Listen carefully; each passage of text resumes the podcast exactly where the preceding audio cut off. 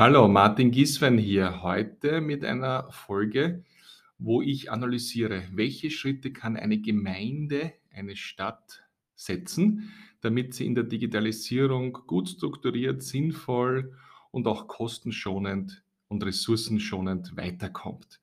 Ich habe das analysiert anhand von vielen Arbeiten größerer Städte wie Wien oder Linz, auch Feldkirch in, in Vorarlberg zum Beispiel. Und es kommt auch sehr viel aus meiner Arbeit mit äh, niederösterreichischen Gemeinden, wo man einfach sagt, äh, wir haben das Gefühl, wir wissen, äh, dass wir in der Digitalisierung etwas tun wollen.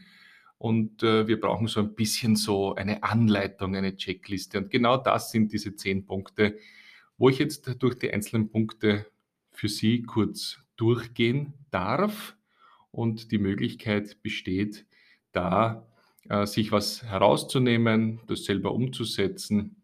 Ich freue mich da sehr über die Zusammenarbeit mit Ihnen. Das erste ist einmal, dass wir eine, eine Strategie brauchen. Das klingt jetzt aber so hochtrabend. Das ist jetzt kein großer Strategieprozess. Das kann eine Erklärung sein der Gemeinde. Das kann ein Schriftstück sein. Das kann etwas sein, was auf der Webseite der Gemeinde angeführt wird, wo es einfach darum geht, dass die Bürgerinnen dort nachlesen können, so verstehen wir Digitalisierung, so wollen wir als Gemeinde Teil der digitalen Transformation sein. Das sind die Prinzipien. Und gerade bei den Prinzipien hat sich etwas in Österreich ergeben, das sehr stark äh, und sehr positiv ähm, etwas widerspiegelt, was in ganz Europa eigentlich zurzeit ein Tenor ist und zwar, wir stellen unsere Ambitionen im Digitalen unter den Polarstern, unter das Nordlicht des digitalen Humanismus, also einer, einem klaren Bekenntnis, dass wir Digitalisierung für die Menschen tun, dass wir die Bürgerinnen, die lokale Wirtschaft, die Vereine in den Mittelpunkt unserer Ambitionen stellen und dass wir es nicht tun, weil die Technologie da ist oder weil eine Technik cool ist, sondern weil wir einen konkreten Nutzen für ein gutes Leben, für ein gutes Arbeiten in unserer Gemeinde oder Stadt schaffen wollen. Zum digitalen Humanismus gibt es in meinen Podcasts auch noch weitere Erklärungen und tiefere Einblicke. Wenn man dieses Schriftstück, diese Erklärung, diese Strategie hat, dann Nummer zwei ist, lassen Sie uns das verbinden mit anderen wichtigen gesellschaftlichen Entwicklungen, die uns gerade beschäftigen, sehr stark natürlich Nachhaltigkeit, ökologische Nachhaltigkeit, aber auch soziale Nachhaltigkeit. Ähm, es ist kein großer Unterschied zwischen Smart City und Digital City. Ich glaube, wir dürfen diese wichtigen gesellschaftlichen Trends zusammenfassen. Es gibt keine Nachhaltigkeit, keinen Kampf gegen den Klimawandel ohne die Daten, ohne die digitalen Mittel. Auf der anderen Seite verbrauchen natürlich äh, digitale Werkzeuge Strom und, und äh, es werden auch für die technischen Geräte natürlich Ressourcen gebraucht. Das heißt, wir müssen immer darauf achten, dass äh, diese Bestrebungen unter dem Blickwinkel der Nachhaltigkeit sind.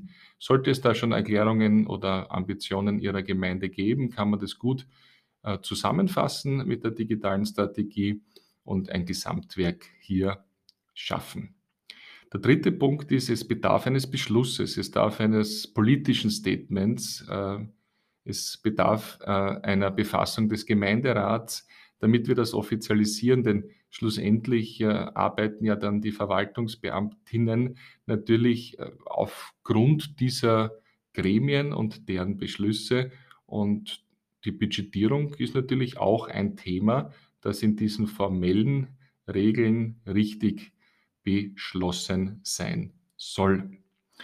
Nummer vier ist fast das Wichtigste nach diesen formellen Voraussetzungen, nämlich, dass wir auflisten, welche Projekte in Richtung digitaler Transformation machen wir schon, äh, welche können wir zusätzlich starten, äh, wo arbeiten wir daran. Die Projekte machen jede Strategie lebendig, sie sind die Umsetzung, sie sind das, woraus dieser von mir geforderte Nutzen auch wirklich für die Bürgerinnen entsteht.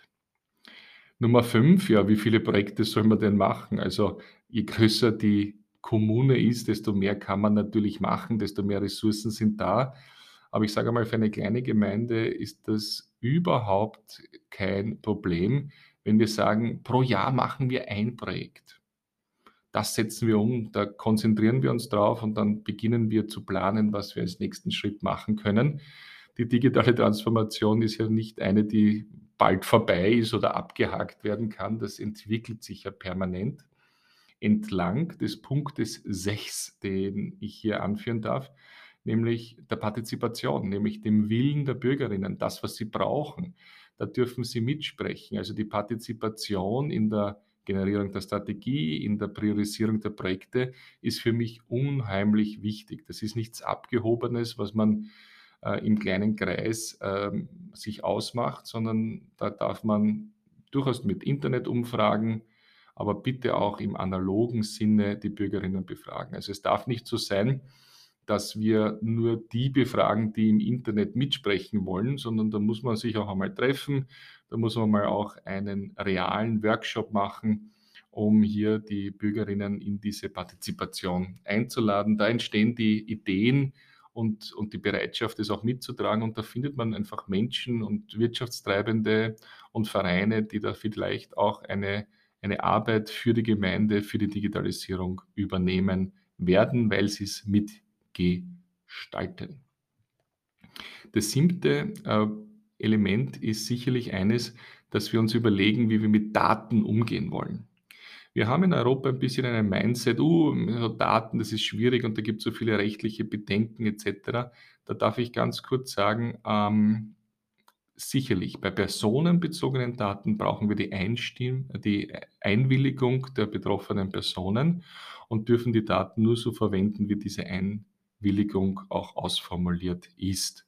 Dann dürfen wir, dann sollen wir, dann müssen wir aber mit diesen Daten arbeiten, denn sie sind der Rohstoff für gute Lösungen, für gute Projekte im digitalen Bereich. Wenn es nicht um personenbezogene Daten geht, sondern Daten, die von Maschinen kommen, von Anlagen, von Versorgungsanlagen, von, von Müllentsorgungsanlagen etc. etc., dann äh, dürfen wir die sowieso verwenden. Die sind nicht, in, nicht betroffen von den strengen Regeln der Datenschutzgrundverordnung. Und ich glaube, dass die Gemeinde, die Stadt ein, ein, eine vertrauenswürdige Einheit sind. Und ich kann das nur persönlich sagen, ich gebe meiner Stadt lieber meine Daten äh, und vertraue dieser Stadt. Äh, ich vertraue ihr sogar mehr eigentlich als vielleicht einem kommerziell orientierten Unternehmen, sagen wir mal Facebook, äh, die gefüllt werden mit Daten von mir, die das aber für ihre eigenen wirtschaftlichen Ziele verwendet. Also Stadt als vertrauenswürdiger Partner im Datenmanagement.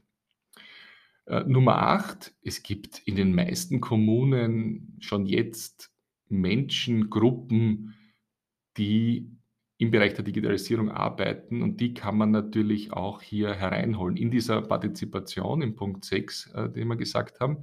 Aber vielleicht können wir uns wirklich als Stadt dieser, diesen Communities öffnen, vielleicht können wir Anlässe schaffen, wo diese Communities sich treffen, vielleicht können wir Stadtseele, Gemeinderäumlichkeiten aufmachen, um diesen Communities auch einen, ein Zuhause zu geben und äh, mit dieser zivilgesellschaftlichen Kraft zusammenarbeiten, denn die Stadt muss nicht die digitale Transformation in einem hoheitlichen Sinn durchführen. Sie darf sich da Kräfte bedienen, die äh, im Sinne auch eines Altruismus äh, da sowieso gerne tätig werden. Der Punkt 9 ist, ja, ein bisschen ein Geld für gute Dinge gibt es ja immer wieder. Es gibt auch Landesförderungen, es gibt äh, europäische Förderungen für die Digitalisierung. Ich glaube, dass dieses Förderwesen für gute Projekte oder da oder dort ein kleines Budget für das Digitalisierungsprojekt der Gemeinde da sein muss. Auch da wieder, das darf man dann auch ausgeben, das darf man dann auch überprüfen und so kann natürlich eine Kommune der digitalen Transformation auch einen finanziellen Anschub geben. Und der zehnte Punkt ist ein kleiner Blick in die Zukunft. Also wir sprechen heute über das Internet, über die sozialen Medien, über Apps, über die Gemeindewebseite. aber wir sprechen auch schon über das Web 3, die Zukunft des Internets, über sogenannte immersive Räume, über, über ein Zusammenkommen in digitalen Räumen äh, mit Hilfe von äh, virtueller Realität. Und wenn heute eine Gemeinderatssitzung übertragen wird über das Internet, dann ist es ein guter Schritt. Und in, in fünf Jahren wird man wahrscheinlich mit seiner VR-Brille einfach auch teilnehmen können, ein Teil des digitalen Auditoriums sein. Also da hineinzuschnuppern, ist, glaube ich, ein guter Weg. Ich gebe auch nochmal in die Notizen einen Link, wie man sich hier leicht informieren kann über diese zukünftigen Trends. Und manche Städte verwenden also schon Infrastrukturen äh, des Web, des Web 3, wie zum Beispiel die Blockchain. Also denken wir an den Kulturtoken der Stadt Wien, wo es darum geht, dass äh, klimafreundliches Verhalten belohnt wird, auch sichtbar wird und eingetragen wird auf der Blockchain. Das sind äh, Dinge, wo wir sagen, es geht darum, da am Ball zu bleiben und immer die nächsten Schritte zu evaluieren, ob das für unsere digitale Transformation einen guten Beitrag wird leisten können. Das waren die zehn Schritte zur einfachen, menschenorientierten, ressourcenschonenden Digitalisierung. Freut mich sehr, wenn Sie da ein Feedback geben beziehungsweise auch äh, Kritik üben, äh, eigene Beispiele einbringen, denn äh, in der Diskussion entstehen hier die guten Lösungen und da können die Kommunen auch voneinander lernen und miteinander eine sinnvolle Digitalisierung gestalten.